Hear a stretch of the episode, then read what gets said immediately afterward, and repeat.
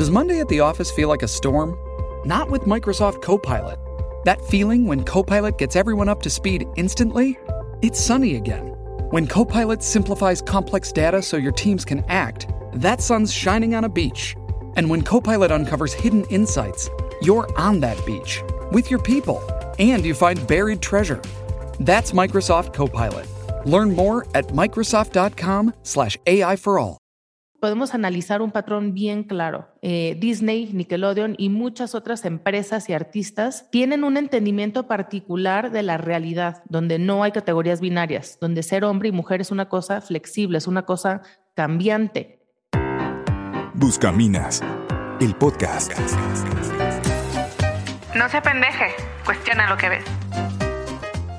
Hola, bienvenidos a su podcast Buscaminas, donde tocamos temas para no apendejarnos. Hoy les vamos a platicar de tres noticias que sonaron fuerte este mes y pues vamos a tratar de analizar algunas cosas de cada una. Arráncate con la primera. Pues resulta que Amazon vende Ring, un pequeño aparato que se instala en la puerta de entrada de tu casa y a modo de timbre. Y tiene un botón, pues que es el timbre, y una videocámara. Entonces, esta se activa cada vez que detecta movimiento enfrente de ella o cuando alguien llama a la puerta. Y en este último caso, o sea, cuando haya alguien ahí, el usuario puede ver desde su móvil o tableta quién es el visitante, hablar con él y hasta abrirle la puerta desde su dispositivo, en caso de que el sistema se conecte a la cerradura. El tema aquí es que las grabaciones se pueden compartir y se conservan durante un tiempo que en función de la suscripción que pagues puede llegar a ser hasta los seis meses. Y este cotorreo del ring es muy, muy popular en Estados Unidos, donde en el 2020, dos años después de salir a la venta, ya se habían colocado un millón y medio de unidades. Pero lo controvertido aquí es que Amazon acaba de admitir que le ha enviado material de audio y video a la policía sin el consentimiento de sus usuarios y lo manejan claro pues como un tema de servicio a la comunidad por el bien y la seguridad de todos, pero pues la neta es que honestamente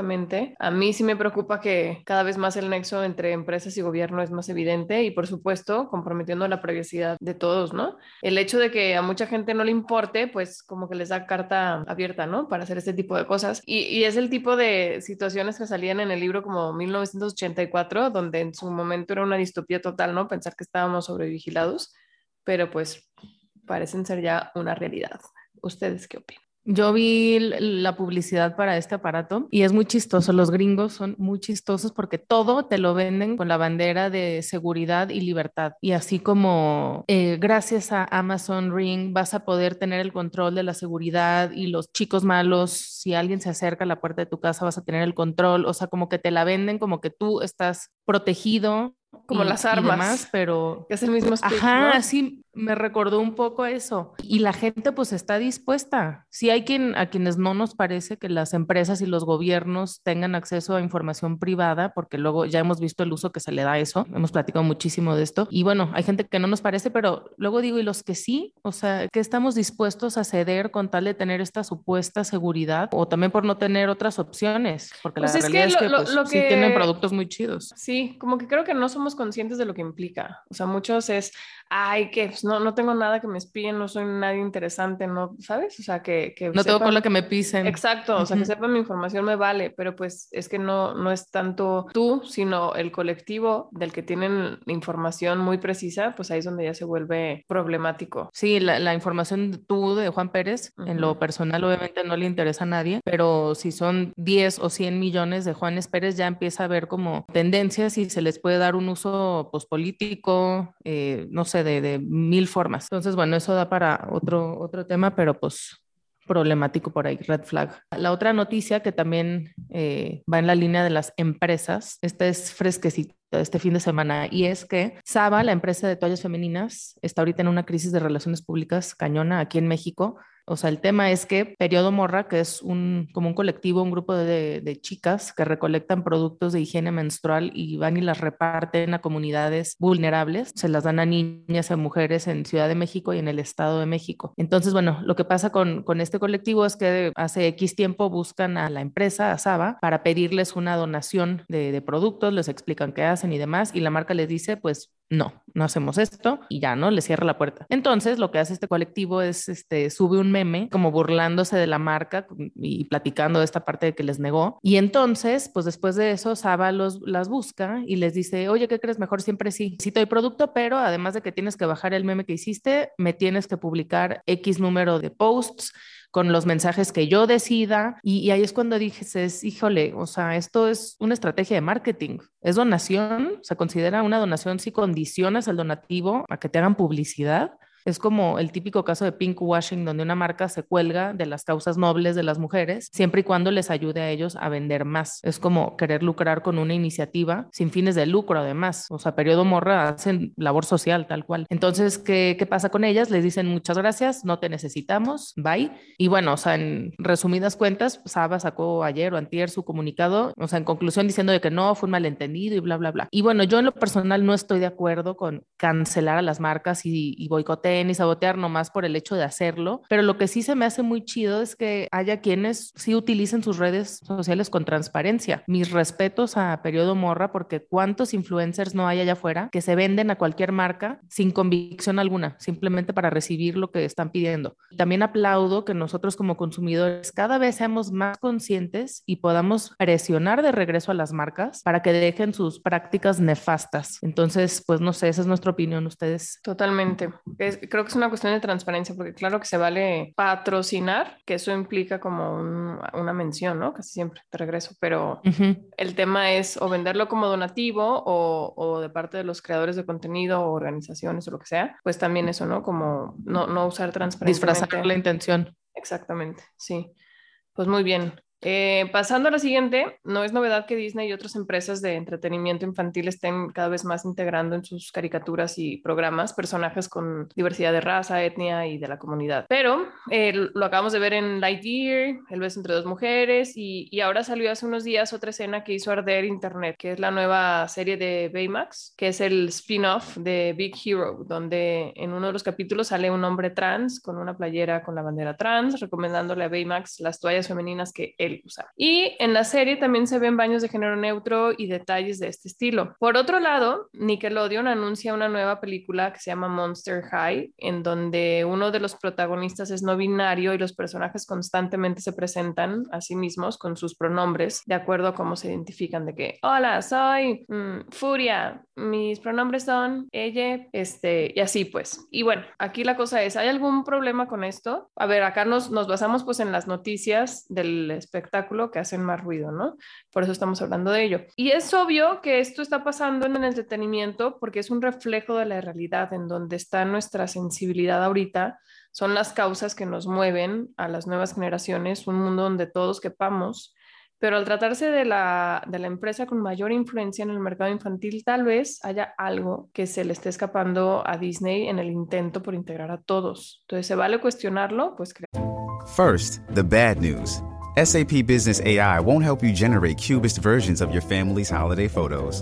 But it will help you understand which supplier is best to help you roll out your plant based packaging in Southeast Asia, or identify the training your junior project manager needs to rise up the ranks, and automate repetitive tasks while you focus on big innovations. So you can be ready for the next opportunity.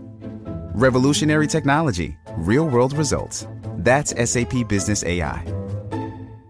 Que sí. Y como contexto, no podemos dejar de mencionar en el marco en el que se da todo esto. Como todo este tema de Disney, no sé si han fijado que últimamente está más fuerte, ¿no? Que ya sacaron un personaje de la comunidad, ya sacaron el beso, ya sacaron el no sé qué, y antes, no sé, a lo mejor hace un año o dos no se escuchaba tanto. ¿Por qué? Esto que estamos viendo responde en gran parte a un tema político en Estados Unidos. Acuérdense que siendo una empresa gringa, de cualquier forma tiene una influencia tan grande que nos llega a México y a Latinoamérica y por eso de pronto hablamos mucho de Estados Unidos, pero es interesante ver de dónde viene todo esto. Y el tema es que hubo una legislación, no sé si se acuerdan, en el estado de Florida, de derechos parentales, donde se previene que las escuelas públicas incluyan temas de género desde kinder hasta tercero de primaria. Cuando salió esta ley, muchísimos artistas y empresas se opusieron y la llamaron Don't Say Gay. No sé si se acuerdan a Amy Schumer en los Oscars, por ejemplo, que, que empezó a cantar gay, gay, gay, gay, gay y muchas publicaciones como en este sentido, bueno, era por eso, porque las personas que no estaban de acuerdo le llamaron así. Es la ley Don't Say Gay, así como que no hables de los gays. Y bueno, como parte de las protestas, Disney organizó una reunión llamada Reimagine Tomorrow Conversation Series, que de hecho puede verse en YouTube, hay fragmentos y demás. Y esta reunión fue liderada por empleados, miembros o aliados de la comunidad LGBTIQ.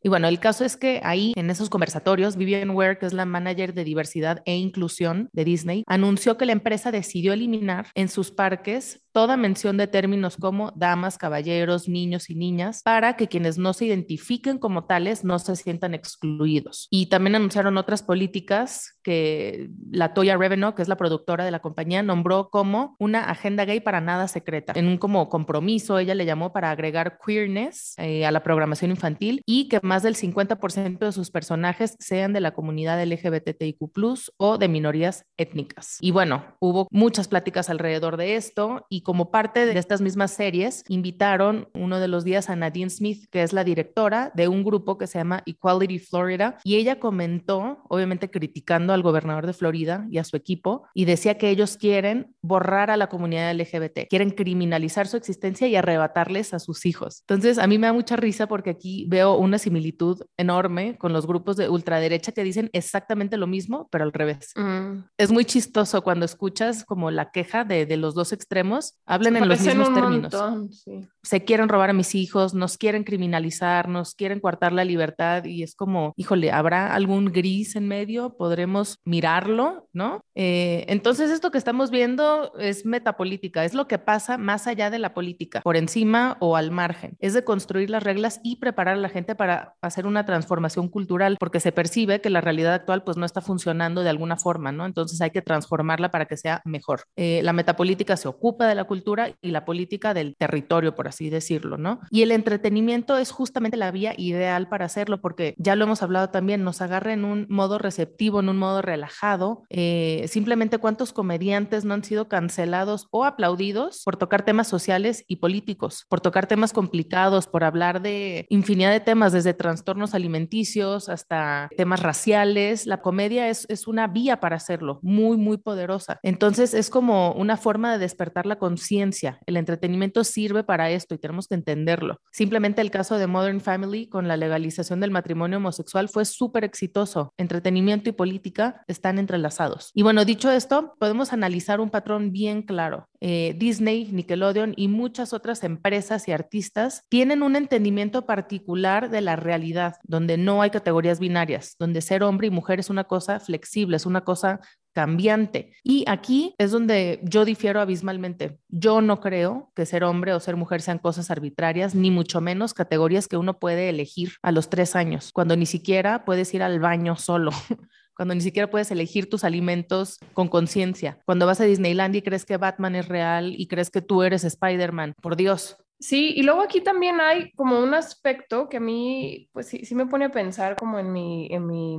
En tu historia, tu experiencia como educadora. Exacto, sí, sí, sí. sí. Porque pues los, los niños aprenden por etapas y no pueden procesar la información al igual que niños más grandes, ¿no? Entonces, hay una etapa que esta es teoría de, del desarrollo cognitivo de Jean Piaget y se da como entre los 3 y los este, 6 años más o menos, pues todo este, en, en esta etapa del kindergarten, que es donde en Florida vetaron eh, la, enseñanza de diversidad de género. Y tiene, o sea, tiene una razón, tiene un fondo educativo que de pronto no se muestra o no se explica y entonces por eso parece nada más como fobia, ¿no? O que es nada más pura ideología. Pero el tema es que los, los niños necesitan Primero, bueno, pasan por otras etapas como más, no sé, de juego y así exploración y tal, pero ya en, en, esta etapa pues como del kinder, necesitan entender como por categorías, o sea, es una parte necesaria y una etapa bien importante, como algo no puede ser de una categoría y de otra al mismo tiempo. O sea, el diferenciar las cosas, mm. una mesa de una silla, un hombre de una mujer, por su forma, porque no alcanzan a abarcar más. Ya en etapas posteriores pueden ver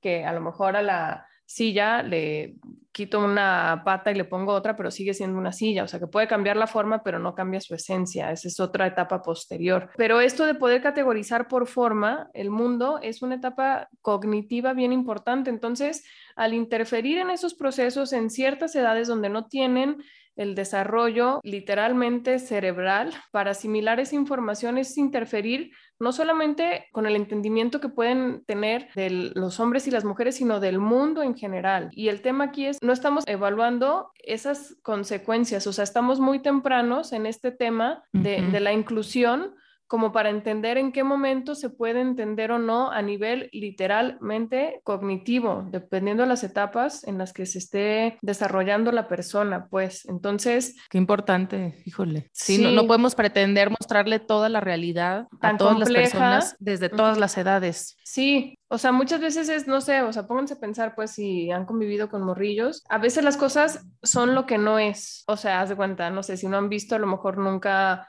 un caballo, pues es como un perro grandote, ¿saben? O sea, como que empiezan mm, a... Claro, asociar. Asociar, exactamente, pero pues eso, o sea, tienen un proceso natural de entender, de conocer, de hacer sentido de la realidad y parecería, bueno, a mí sí me parece como que queremos meter estas cosas con calzador donde todavía no están preparados y ni siquiera tienen esas preguntas en su interior. El decir, hay mujeres con pene, pues es como una disonancia cognitiva a este nivel donde como la forma no, ¿qué? O sea, no corresponde, sí. Ajá. Y, y, está bien que entiendan la realidad porque son parte de la realidad y todos cabemos en el mundo, simplemente es, hay momentos, hay lugares y por qué se le está dando prioridad a esto y no otros temas también muy importantes en la currícula. Es, es como lo que de pronto nos hace cuestionarnos. Y, y adicional a eso, es, es, como a mí se me hace muy paradójico que aunque esta diversidad corporativa que se empuja, ¿no? Desde las empresas y con los empleados y demás puede sonar como muy progresista, es muy de derechas dejar que los gobiernos y que las empresas nos digan cómo es la realidad, ¿no? Y nos,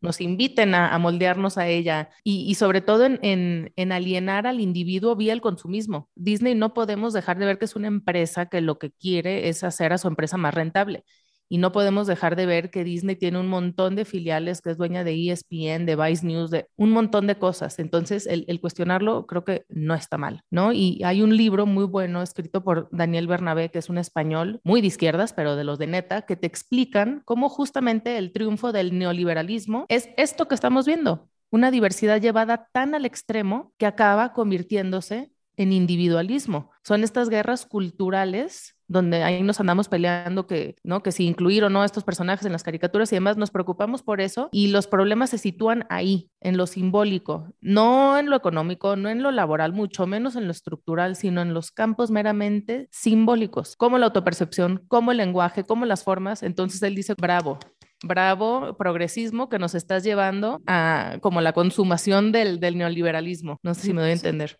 Pues sí, creo que sí te vas a entender. O sea, y aquí, por eso también a mí se me hace bien importante como pensar más allá de, de lados y de etiquetas y como apelar más al sentido común. ¿Me explico? O sea, porque cuando simplemente nos ponemos una camiseta y no, yo soy de derecha y los de izquierda y ya les tenemos un montón de etiquetas o, por el contrario, ¿no? Ultraconservadores, bla, bla, bla. Entonces dejamos de pensar con sentido común, como este pato, ¿no? Pues alguien inteligente y con hambre de verdad y de justicia, etcétera, puede ver más allá de sus afiliaciones políticas y cómo muchas veces estas luchas simbólicas, aun cuando son asociadas a un ala, acaban jugando en contra, ¿no? Entonces, bueno, aquí la invitación es a usar más el sentido común y menos las, pues, las etiquetas o afiliaciones ideológicas, porque aquí yo creo que no es un mundo ni de derechas ni de izquierdas, sino hay en medio, hay un montón de campo en el que tenemos que crear nuevas formas. Abrir la conversación, simplemente,